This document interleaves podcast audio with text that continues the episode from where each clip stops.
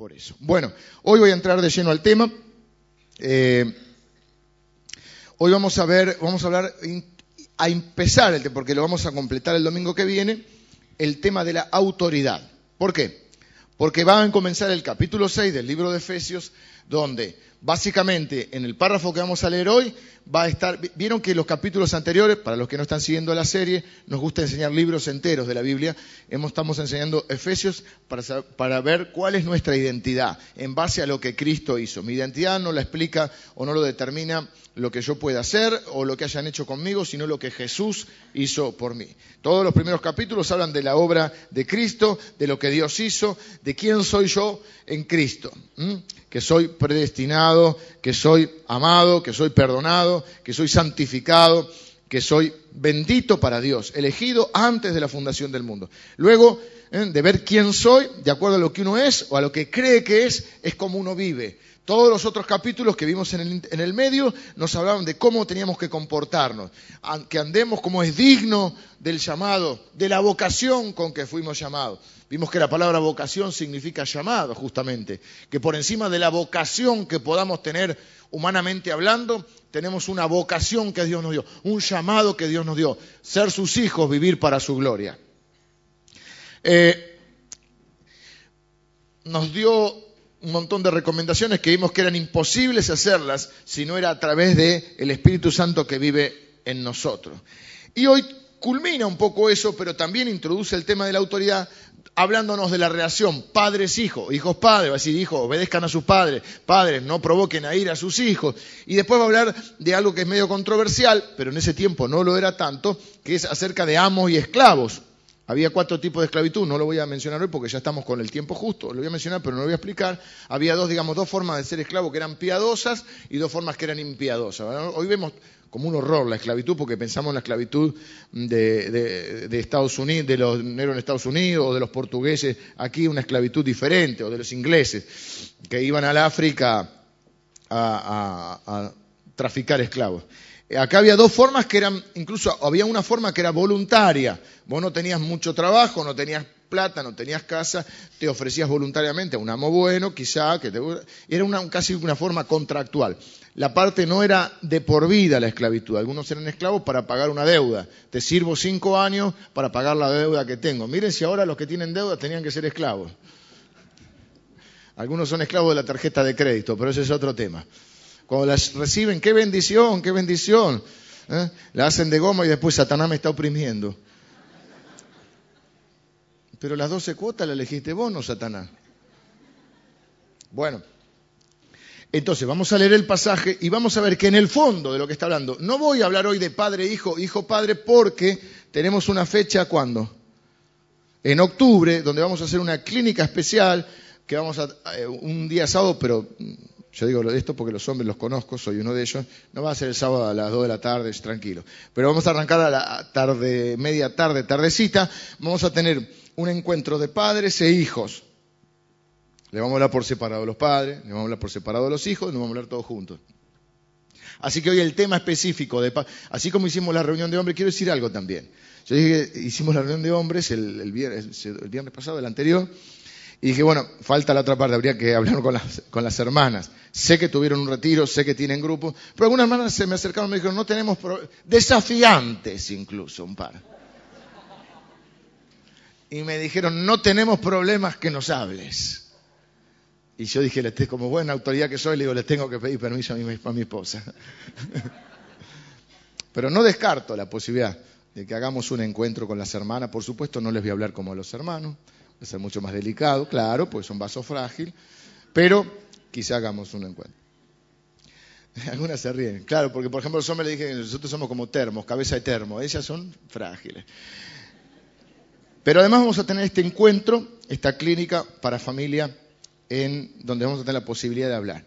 Eh, hoy me voy a dedicar al tema de la autoridad que se aplica a padres con hijos, a cualquier esfera donde uno puede estar en autoridad o sea, ejercer una autoridad en la empresa, en el negocio, en la escuela, en, no sé, el que es entrenador de un deporte, el que juega. Entonces, en algunas áreas estamos en autoridad y en algunas estamos bajo autoridad. ¿eh? Y el tema central es ese. ¿Y por qué digo que es una introducción? Porque el domingo que viene vamos a hablar de la autoridad que Dios nos dio sobre principados, potestades. Es uno de los pasajes que más habla acerca de la lucha espiritual. Y también la lucha espiritual está íntimamente relacionada con la autoridad. Porque la autoridad, por ejemplo, fue dada a la iglesia. Y quien no está en comunión con la iglesia y no sabe estar bajo autoridad, quiere ejercer autoridad contra los poderes celestiales, eh, potestades de maldad, y el diablo se lo come como un panchito. Porque Dios respeta la autoridad y la autoridad fue dada a la iglesia, de la cual Cristo es cabeza. Entonces, de alguna manera está relacionado con la autoridad. Pero lo que vamos a hacer hoy, en esta media horita, es eh, tocar, introducir el tema de la autoridad. Con la aclaración de lo que es específicamente de familia, lo vamos a ver en octubre. Así que leemos Efesios capítulo 6 del versículo 1 al 9. Hijos, obedeced en el Señor a vuestros padres, porque esto es justo. Honra a tu padre y a tu madre, que es el primer mandamiento con promesa, para que te vaya bien y seas de larga vida sobre la tierra. Y vosotros, padres, no provoquéis a ira a vuestros hijos, sino criadlos en disciplina y amonestación del Señor. Siervos, obedeced a vuestros amos terrenales con temor y temblor, con sencillez de vuestro corazón como a Cristo, no sirviendo al ojo como los que quieren agradar a los hombres, sino como siervos de Cristo, de corazón, haciendo la voluntad de Dios sirviendo de buena voluntad, como al Señor y no a los hombres, sabiendo que el bien que cada uno hiciere, ese recibirá del Señor, sea siervo o sea libre. Y vosotros, amos, haced con ellos lo mismo, dejando las amenazas, sabiendo que el Señor de ellos y vuestro está en los cielos y que para Él no hay acepción de personas. A Dios no solo le importa lo que va a suceder con nuestra vida después que morimos, le importa nuestra vida aquí en la tierra. Por eso Jesús sanó a las personas, multiplicó los panes y los peces, les dio de comer. No solo está interesado en mi vida después de la muerte, lo cual es fundamental, la eternidad, eh, pero también está interesado en cómo vivo yo aquí, en mi calidad de vida. Esto es una, durante muchos años se, se descuidó un poquito. Bueno, no importa cómo vivas acá porque total te vas al cielo. Luego Ah, hubo otras corrientes, porque a veces son corrientes opuestas, donde el Evangelio se redujo a, lo que pasa acá y entró esa falsa teoría de la prosperidad. Creemos que Dios prospera, pero no creemos en el Evangelio de la prosperidad, creemos en el Evangelio de Cristo, no hay otro Evangelio. Cristo nos prospera, pero no es el, mi fe no está puesta en la prosperidad, está puesta en el que prospera. Entonces estaba todo centrado en mi vida aquí en la tierra y casi que no se predica el Evangelio de la salvación, mm, del problema del pecado, etcétera. Así que a Dios le importa mi vida después de la muerte, pero le importa mi vida aquí en la tierra. Le importa mi vida en la iglesia, pero le importa mi vida fuera de la iglesia. Y estas cosas que hablamos tienen que ver con cosas dentro de la iglesia y algunas fuera de la iglesia, porque acá está básicamente hablando de la relación con la autoridad. Cuando soy autoridad y cuando estoy bajo autoridad. Pregunta, una gran pregunta. ¿A Dios le importa cómo yo me conduzco en el trabajo? Respuesta correcta, sí. ¿Verdadero o falso? Verdadero. ¿sí? ¿Le importa cómo me conduzco en la escuela? ¿Verdadero o falso? Le importa. ¿Le importa cómo me conduzco en todos los ámbitos dentro de la iglesia y fuera de la iglesia? Los cristianos no adoramos el trabajo, pero el trabajo es una oportunidad para adorar a Dios. Y muchos cristianos han separado su cabeza en lo que yo llamo una esquizofrenia espiritual, donde en la iglesia o en los temas referidos al, al espíritu o a lo espiritual, espiritualizamos ciertas cosas y banalizamos otras. Entonces, bueno, yo en la iglesia soy de una manera, en el trabajo tengo otra ética, tengo otra manera de manejarme. Y eso es eh, creo que es la, la gran trampa que Satanás ha hecho al pueblo de Dios y que muchos han comprado esta mentira. Por lo tanto, creemos que adoramos a Dios cuando cantamos como recién o le aplaudimos, lo cual es maravilloso. Pero adoro a Dios con mi trabajo, adoro a Dios con mi conducta, adoro a Dios con mi ética. Mi testimonio, si no, no tiene peso. En otras palabras, no tengo autoridad. Si no me voy a compartir así, hermano, si usted usted en general me refiero, no se va a comportar así, no diga que es cristiano. Al menos no ponga en vergüenza el Evangelio.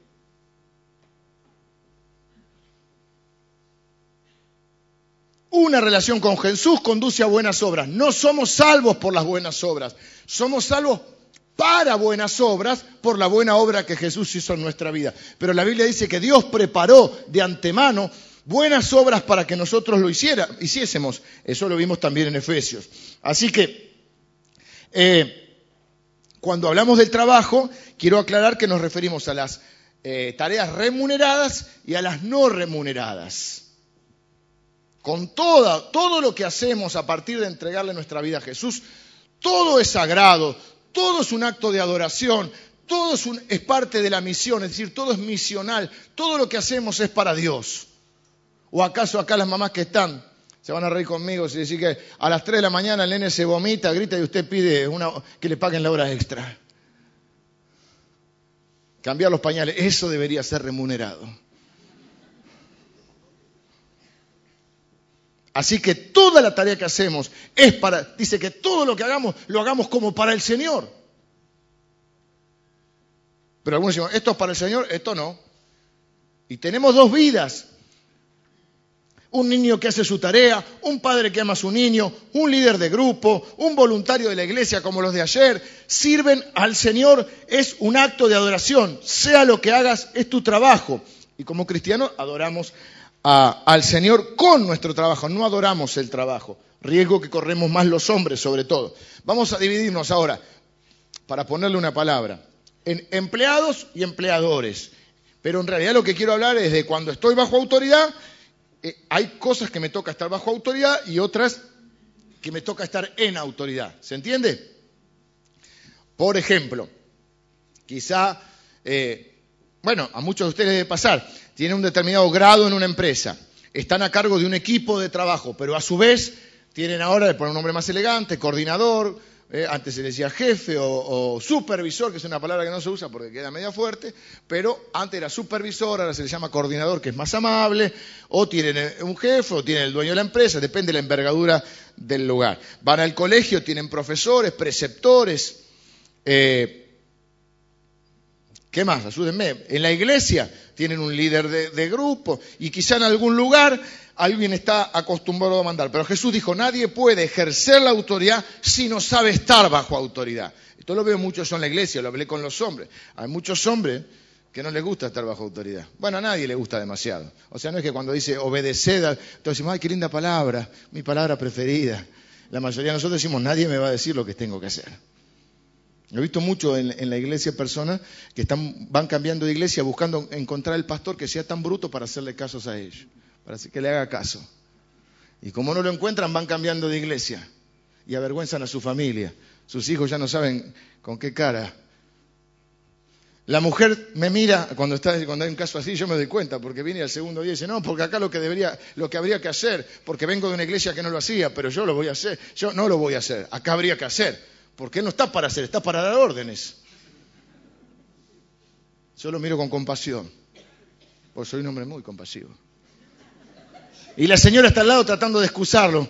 Y dice, bueno, él es especial. Es un especialmente. No quiero decir qué, especialidad tiene, pero... Pero lo, si acá habría que hacer, lo que habría que hacer es callarse y trabajar un poquito. Porque para opinar ya somos demasiados.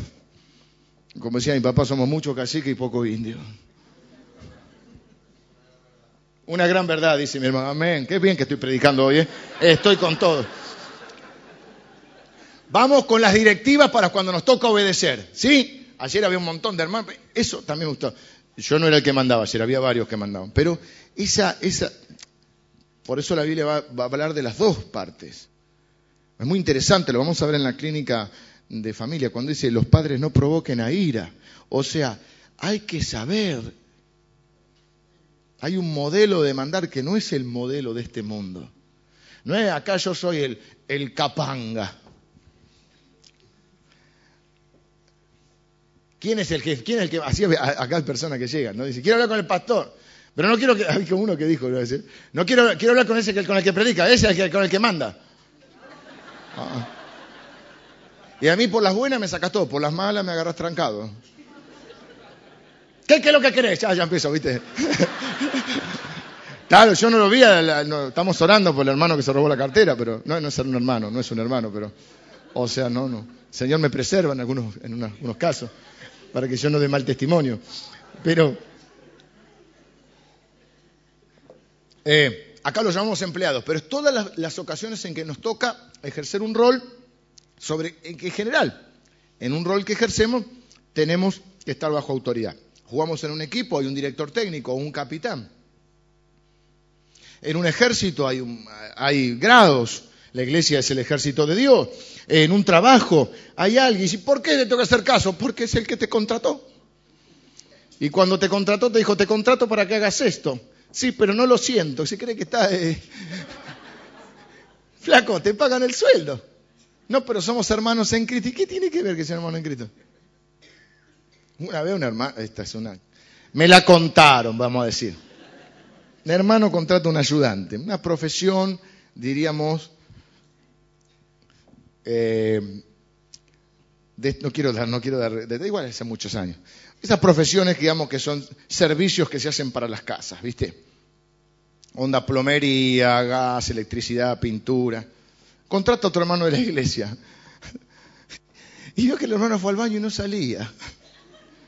No salía, no salía, no salía. Le golpeaba, ¿viste? No salía. En eso se asoma y ve que el hermano está con la Biblia. El que no salía del baño. Y le dice, hermano, ¿qué pasa? Estamos trabajando. Buscad primero el reino de Dios. Claro, hay que buscar el reino de Dios. Búscalo antes de entrar a trabajar. Levantate un rato antes. Yo pongo estos ejemplos que son, digamos, bien burdos o bien obvios, pero hay otros que no son tan obvios. Entonces, cuando la Biblia habla de obedecer, también habla de honrar a las autoridades, no dice solo las que nos gustan, sino en el lugar donde estamos hay una autoridad y hay que honrarla. Eh, así que acá vamos a empezar por los que están bajo autoridad. En algún área nos encontramos bajo autoridad el estudiante con el maestro, el, atleta con el entrenador, el empleado con el empleador, el miembro de una iglesia con su líder, un niño bajo la autoridad de sus padres. Eso vamos a hacer la aclaración. No dice que los niños, los hijos tienen que obedecer a sus padres, está hablando de los niños. Entonces, si usted tiene 40 años, tiene que honrar a su padre, no significa que lo tenga que obedecer en todo. Mm, creemos que la familia, el matrimonio se hace de a dos, no de a tres o a cuatro. O sea, no manda el suegro, no manda la suegra matrimonio, ¿sí? ¿Dónde intervendría yo? Yo no me veo en papel de suegro, no me lo imagino. Me hace mal en el corazón. ¿Dónde intervendría? Solo intervendría si la tratan mal. Ya hablamos de eso, ¿no? Si hay violencia, va a haber violencia, en serio. En ese caso sí yo intervengo. Si tengo que preservar el bienestar sobre todo de mi, hija mujer, porque mi hijo varón espero que se pueda defender solo, pero se entiende. Y yo entiendo que puede haber, fuera de la broma, puede haber un caso de intervención en una, situación así donde el padre debe intervenir. Pero si no, hay un montón de, temas que no es que si no se hacen esas familias eh, expandidas, no sé cómo se dice, extendidas, que no va. ¿Sí? Así que cuando dice que los niños obedecen a los padres, estamos hablando los hijos, no, los niños. Los hijos obedecen, honran a los padres hasta el día que sus padres se mueran. Eso sí, no importa si lo merezcan o no lo merecen, hay que honrar a los padres, el mandamiento con promesa. Y aunque ellos no lo vean y no te lo agradezcan, Dios lo ve. Eh, pero convengamos que siervos obedeced, dice siervos obedeced a vuestros amos terrenales con temor y temblor Así que mucho no, es la palabra que más nos gusta. Todos dicen, ay, qué lindo obedecer, qué palabra que me encanta oír. Me encanta que me digan lo que tengo que hacer. ¿Cuántos les gusta así, no? Eh, es verdad, no es nuestra, nuestra característica. Y hay una realidad que es cultural también. Eh, en el occidente menos todavía. Las culturas orientales son más Incluso otros países yo he visto de Latinoamérica. Por ejemplo, hay un país en Latinoamérica donde uno dice, no sé, Marcelo, y otro dice, mande. ¿Vos viste un argentino que diga mande? Sinceramente, ¿has visto un argentino que diga mande?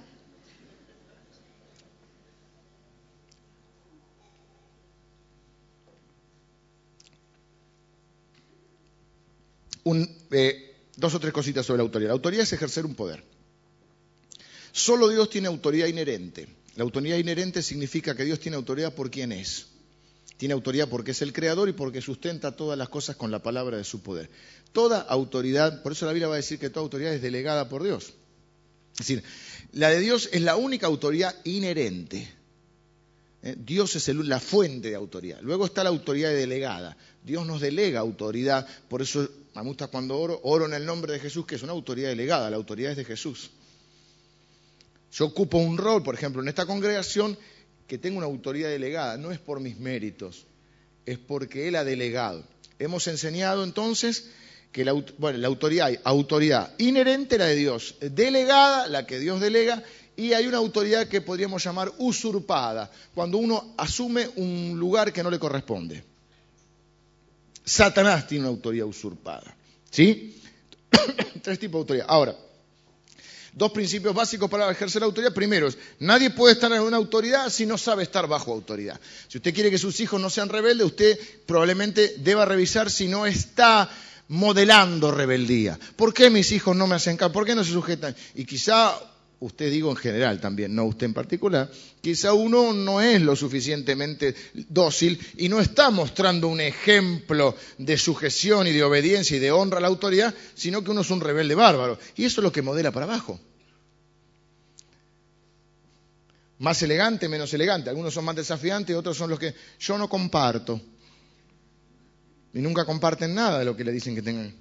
Entonces, y lo otro es que se puede delegar autoridad, pero no se puede delegar la responsabilidad. Y yo delego autoridad en alguien para que ejerza una función y haga algo, si yo tengo la responsabilidad, no la puedo delegar. No puedo excusarme. Y yo le dije a fulanito que lo haga. No, no. Si yo tengo la autoridad, tengo la responsabilidad. Puedo delegar autoridad, no puedo delegar responsabilidad. Por lo tanto, es mi tarea ver que la cosa se haga. Ayer había un montón de gente con autoridad delegada, pero las cosas que salen mal, de última, ¿quién es el pastor de la iglesia? ¿Y yo? Y la cara te voy a poner yo. Imagínense un mundo donde los niños no obedecen a sus padres, los esposos y las esposas no honran, no se honran mutuamente, los empleados no obedecen a los empleadores y los ciudadanos no honran a las autoridades. Imagínense un mundo así. No se lo tiene que imaginar porque es el mundo en que vivimos. ¿Sí? Y la cosa no funciona.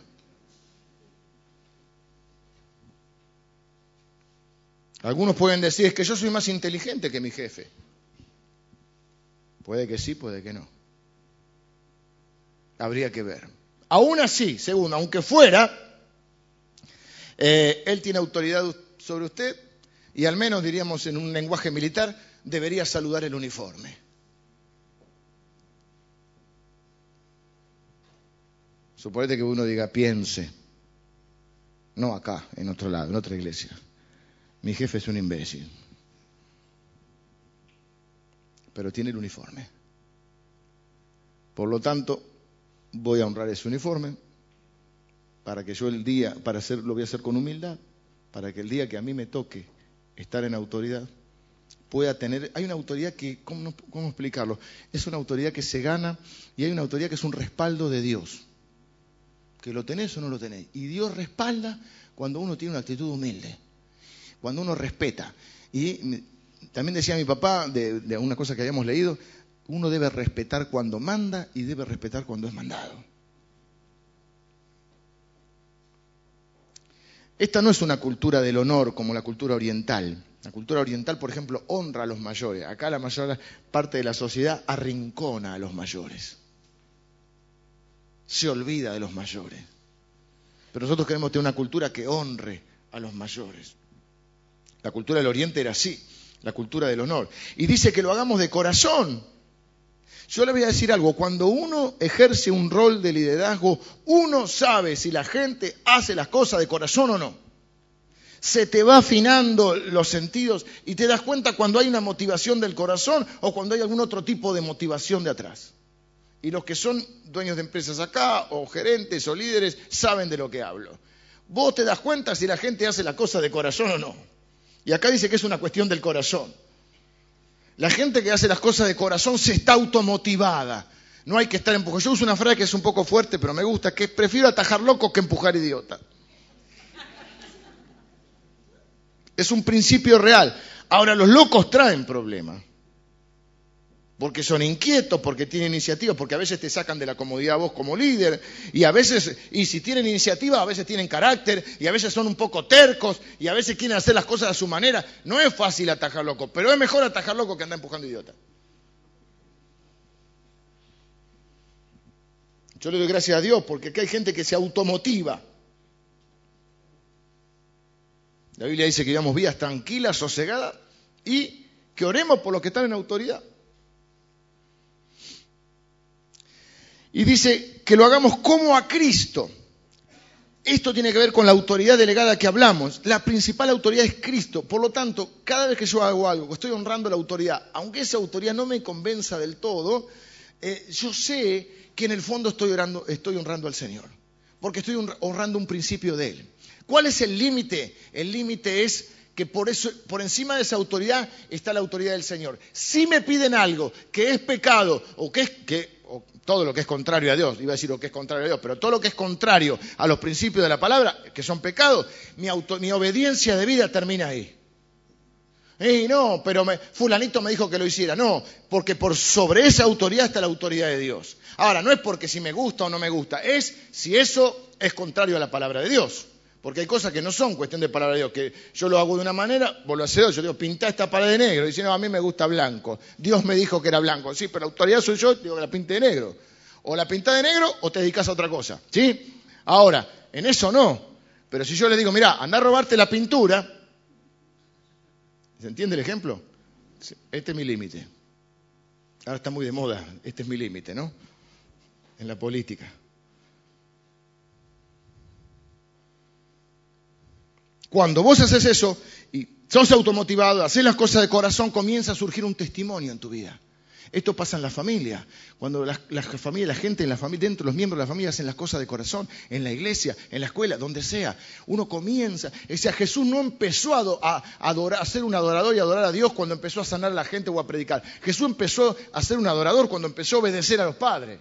Jesús fue, un velador cuando honraba a su mamá y a su papá, cuando trabajaba en la carpintería como carpintero. Y como carpintero yo no me lo imagino a Jesús diciéndolo, vení, venite, déjame la seña, venite el jueves que el mueble está terminado. Ya me, puse loco. Y iban, iban los, judíos a verlo y si el mueble no, ¿sabe que no me entregaron el pegamento? ¡Mentira! No Jesús, ¿eh? Veniste que el jueves lo tengo listo. Ni hablar, ni hablar. Lo que cobraban y nunca entregaban el trabajo. Manga de delincuentes. Andan sacando señas y después no cumplen. Que tú sí sea sí, que tú no sea no. Si no se ponen en vergüenza el Evangelio. No se puede tener dos éticas, hermano. Y les voy a decir algo que yo aprendí con los años y se lo quiero transmitir y creo que honra a Dios en el reino de Dios a veces para ganar hay que perder. Y es mejor perder. Y yo he perdido plata varias veces con alguno que otro hermano y me la banco. Y no ando lloriqueando por los rincones ni pidiéndole a otro pastor que le vaya a cobrar. Me la banco. ¿Saben por qué? Porque fue una decisión mía. Porque yo fui el mayordomo. Y si fui bueno o mal mayordomo es un problema mío con Dios. Más de una vez he prestado plata. La Biblia dice que no, que no, no salgas de garante. Yo el garante... Bueno, y si voy a salir de garante, estoy diciendo que si él no paga, yo pago. Después no puedo andar lloriqueando, le salí de garante y no pagó. Bueno, vos saliste de garante.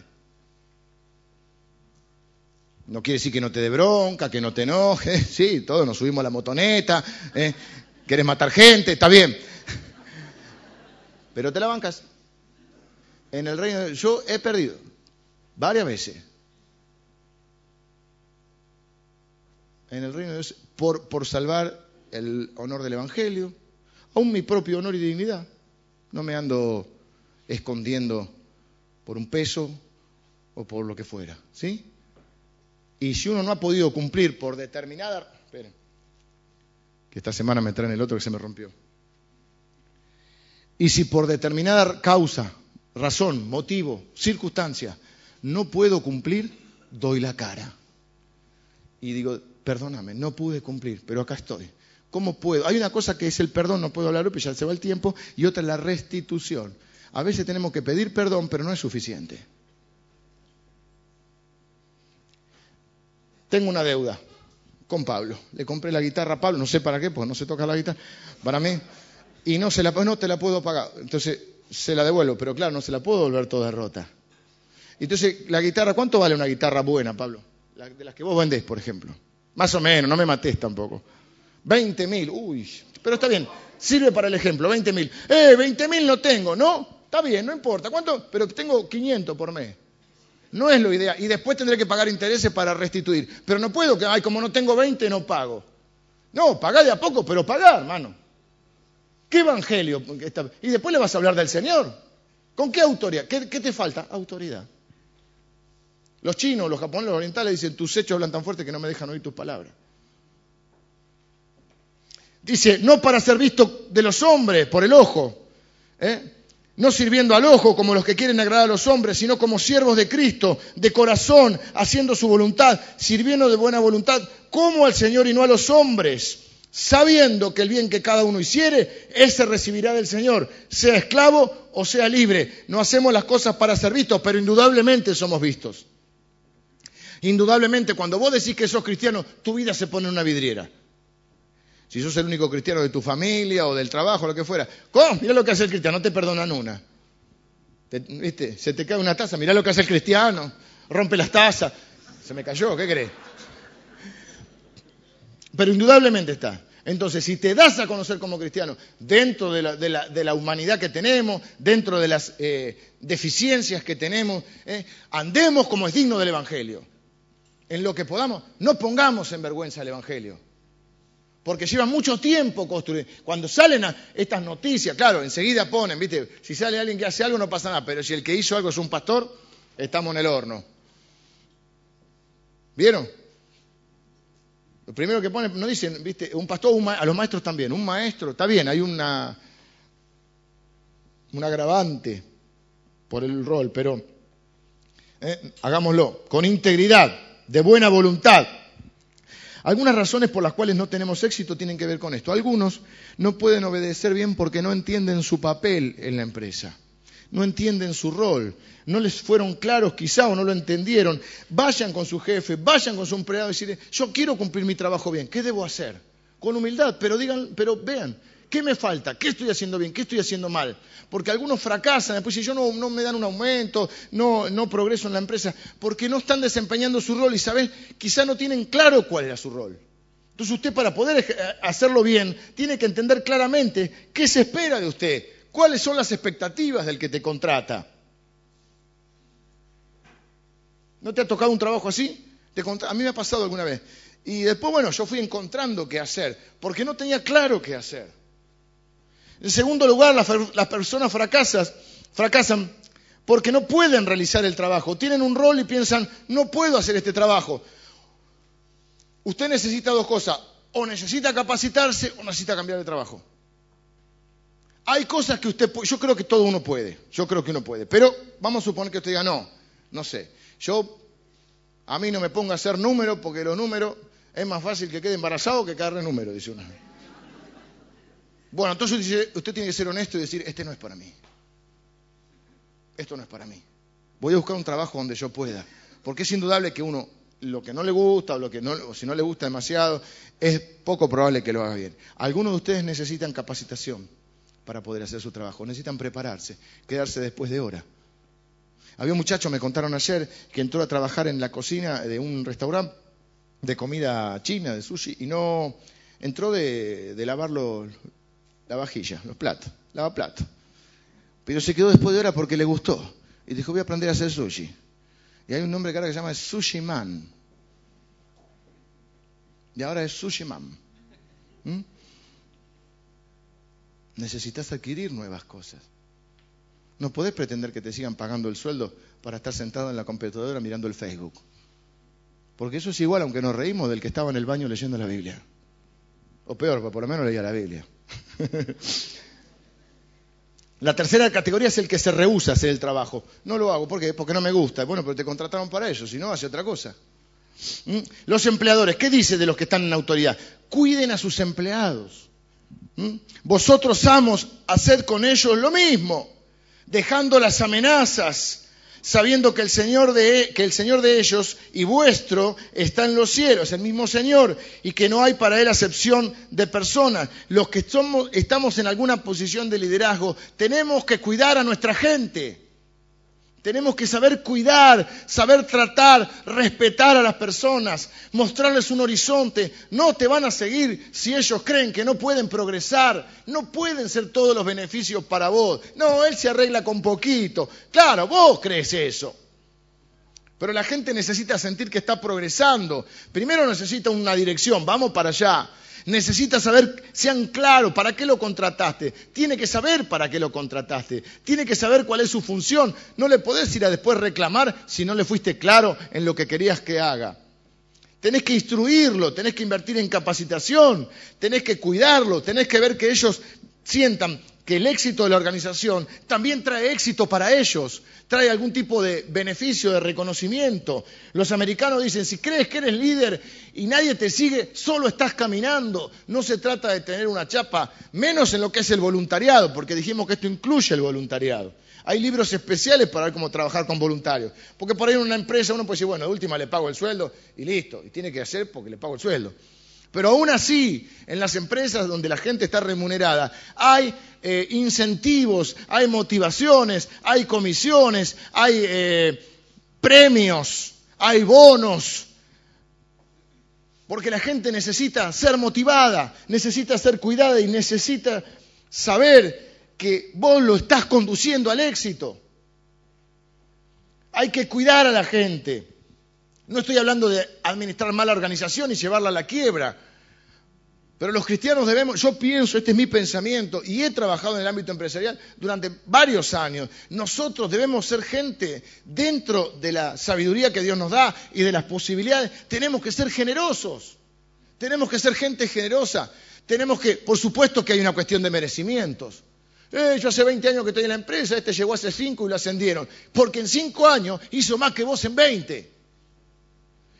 Y hay que sacarse la mentalidad de empleado público, que es solo una cuestión de antigüedad. La antigüedad es una eh, muestra algo, muestra una fidelidad, muestra una constancia, pero también hay una efectividad, porque no están haciendo beneficencia, te están pagando el sueldo para que trabajes, para que vos le reditúes a él. Pero a su vez, los que estamos, eh, eh, ejerciendo algún rol, necesitamos, y sobre todo aquellos que están conduciendo una empresa, un negocio, una organización, necesitamos que nuestra gente sienta que está siendo reconocida, que está siendo amada y que está siendo también bendecida. No amenazar, dice, dejen las amenazas.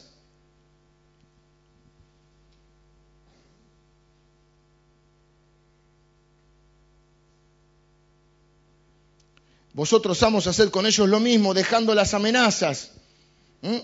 Hay que diferenciar la, amenaza de una advertencia. Si vos no estás trabajando y el jefe viene y te dice, mira, si seguís así te voy a echar o te, vas a perder, ponele que sea más elegante y dice, vas a perder el trabajo, eso no es una amenaza, eso es una profecía. El tipo te está profetizando, claro, te está advirtiendo, tenés que agradecerle, si vos seguís así, tu próximo paso va a estar afuera. Ahora, lo que está hablando es de no amenazar, de no manipular, de no, más vale ser claros y hablar, eh, de, ser personas que seamos este, transparentes y honestas e íntegras con lo que hacemos.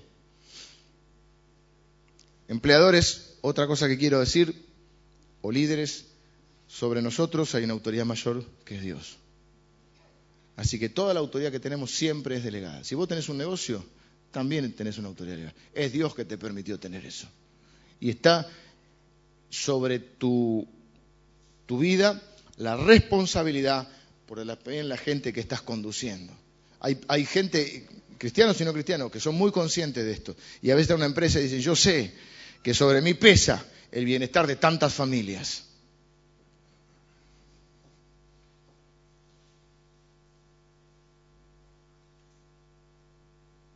Y lo que me encanta que dice, y con esto termino, vengan los músicos.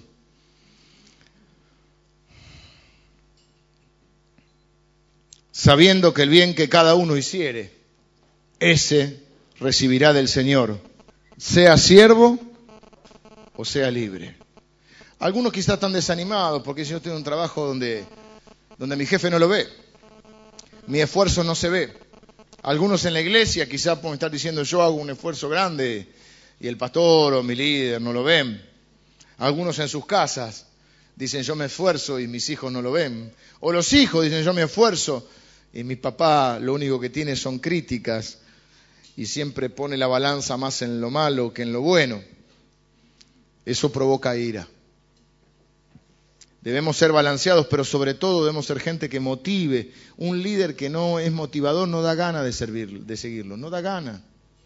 Tenemos que balancear esas cosas. Pero créanme que no es un tema menor para Dios el de la autoridad, no es un tema menor.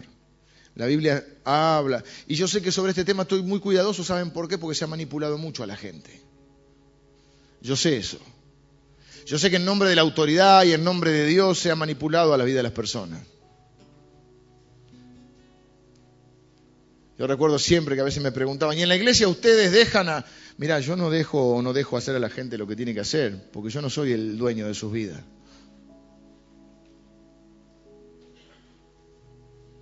Mi tarea es enseñar la palabra y guiarlo. Después cada uno tomará su decisión. Sé que tengo una responsabilidad, por la congregación, pero básicamente mi responsabilidad es conducirlo, pero no es ser el dueño de sus vidas.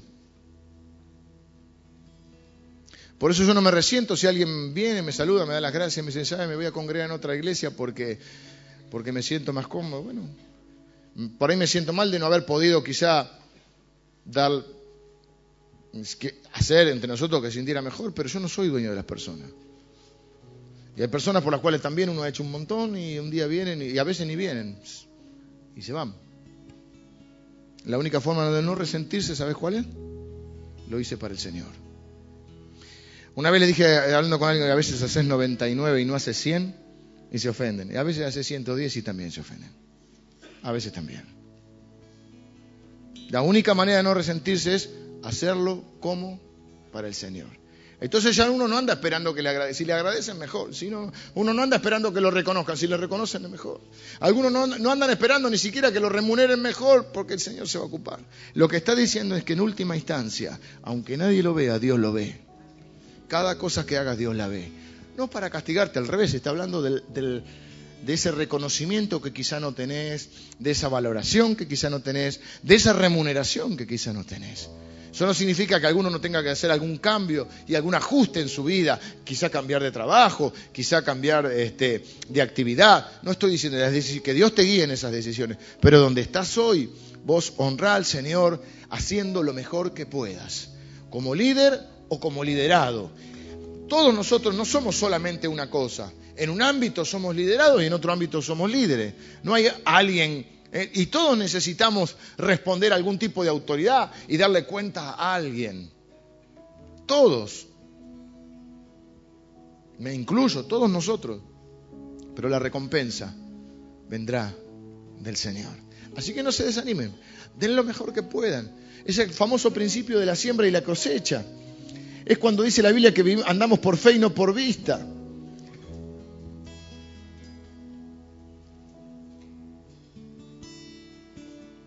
Hay tres recompensas. La recompensa externa es cuando te aumentan el sueldo, te aumentan el, eh, te ascienden, cuando te dan una mejor función. Es una recompensa externa. A veces la recompensa es interna. Es cuando es como la de ayer. Ayer lo que estábamos acá no estábamos ni por el carguito ni por la remera. Algunos no se podían poner la remera porque eran chiquitas las remeras. Pero había una recompensa interna en el corazón, ¿o no? Todo lo que estuvieron sirviendo ayer. Estábamos felices. Estábamos felices. Es una recompensa interna. A veces es externa, ¿no? El reconocimiento, a veces es interna. Pero sobre todas las cosas, lo que la Biblia nos enseña, que la recompensa mayor no es externa ni interna, es eterna. Y hay cosas que hacemos que aún en, mire lo que le voy a decir, aún en esta vida no van a tener recompensa. Aún en esta vida no pero estamos haciendo un depósito para la eternidad. Por eso la Biblia dice que cada uno recibirá su recompensa según su obra. No para salvación, porque la salvación es por la fe, pero cada uno recibirá. Y hay cosas que vos hacés que quizá nadie ve, y mejor que nadie las vea. Era chocante ver esta semana a los políticos a ver mostrando a ver quién se moja más. A ver quién se enchastra más. Sácame la foto ahora. Eh, era, era feo, no importa el partido, el partido político que fuera, era, eh, era, era, era feo. Estaba feito, como dicen. ¿eh? Y hay cosas en nuestra vida dicen, no las hagamos para ser vistos de los hombres, hagámoslas como para el Señor. Porque en última instancia, Él es nuestra autoridad, en primera instancia diría. Y lo hacemos como para Él. Nuestro límite justamente es ese. No vamos a hacer nada que lo contradiga a Él. No vamos a hacer nada que viole sus principios, los principios de Dios. Pero parte de esos principios es respetar las autoridades que han puesto. Y modelar obediencia. No nos gusta tanto. Honra. Dad a cada uno lo que es debido, dice la Biblia. Al que honra, honra. Yo quiero terminar orando. Este principio ha sido muy mal usado. Ha sido eh, utilizado para manipular a las personas, para sacarles dinero, para ponerlas al servicio de alguien. Ha sido mal utilizado para imponer voluntades de forma totalitaria, pero la realidad es que que alguien haya ejercido mal un principio de Dios no significa que el principio esté invalidado. Que alguien haya hecho un desastre con la familia no significa que la familia no sea una idea de Dios. Que alguien haya hecho un desastre con la iglesia no significa que la iglesia no sea una idea de Dios. Que alguien haya utilizado mal el principio del dinero, de la administración del dinero, del diezmo y la ofrenda, no significa que no sea un principio bíblico. De la misma manera que mucha gente haya hecho uso, abuso y mal uso de la autoridad, no significa que no sea un principio de Dios. Y Dios es un Dios de orden y ha establecido un orden para que se lo respete. Y cuando uno respeta el orden de Dios, uno tiene la bendición de Dios. Lo vea quien lo vea, Dios lo ve. Habrá a veces recompensa externa, a veces tendremos la recompensa interna de acostarnos y saber que hicimos lo correcto, que somos personas íntegras, que aunque perdimos económicamente o perdimos eh, a los ojos humanos alguna ventaja o alguna oportunidad, internamente sabemos que hemos ganado, porque hemos honrado a nuestro Dios, porque nos hemos mantenido íntegros, porque no nos han podido comprar, porque mi dignidad no la compro, no la vendo y no la alquilo. Y porque sé que he honrado al Señor y me voy a acostar en integridad, aunque humanamente no me convenga. Muchas veces nos hemos encontrado, los que tenemos más años acá, eh, en la vida me refiero, y los más jovencitos ya se van encontrando, donde se pone en juego nuestra integridad, nuestra dignidad versus nuestra conveniencia. Muchas veces lo hemos visto eso, muchas veces lo hemos, lo hemos, eh, hemos estado en esa, en esa disyuntiva en, esa encrucijada y sabemos que lo es correcto, pero tenemos un problema, el camino es muy angosto. Pero andemos como es digno de nuestro Señor. Muchas veces a mí me hubiese convenido tomar otras decisiones para mi vida y aún para la vida de esta iglesia. Muchas veces me hubiese convenido, hubiese tenido más privilegios, humanamente hablando, más prebendas, más eh, beneficios. No siempre, no soy un mártir, ¿eh? pero seguramente a ustedes les ha pasado en el ámbito empresarial, en el ámbito de la economía, en el ámbito laboral, ¿eh? pero uno debe poder tener una recompensa interna, de acostarse y saberse que uno no se vendió, que uno no, se, no vendió su dignidad, que uno no vendió sus principios, que uno no vendió sus convicciones, que uno no puso en afrenta o en vergüenza el nombre del Señor, que uno puede mirar a sus hijos y saber que les está enseñando un ejemplo. Eso es legado. Claro que le quiero dar todo lo que pueda a mis hijos, pero no a costa de que ellos piensen que yo soy un, malandra o un flojito de papeles. Vamos a orar.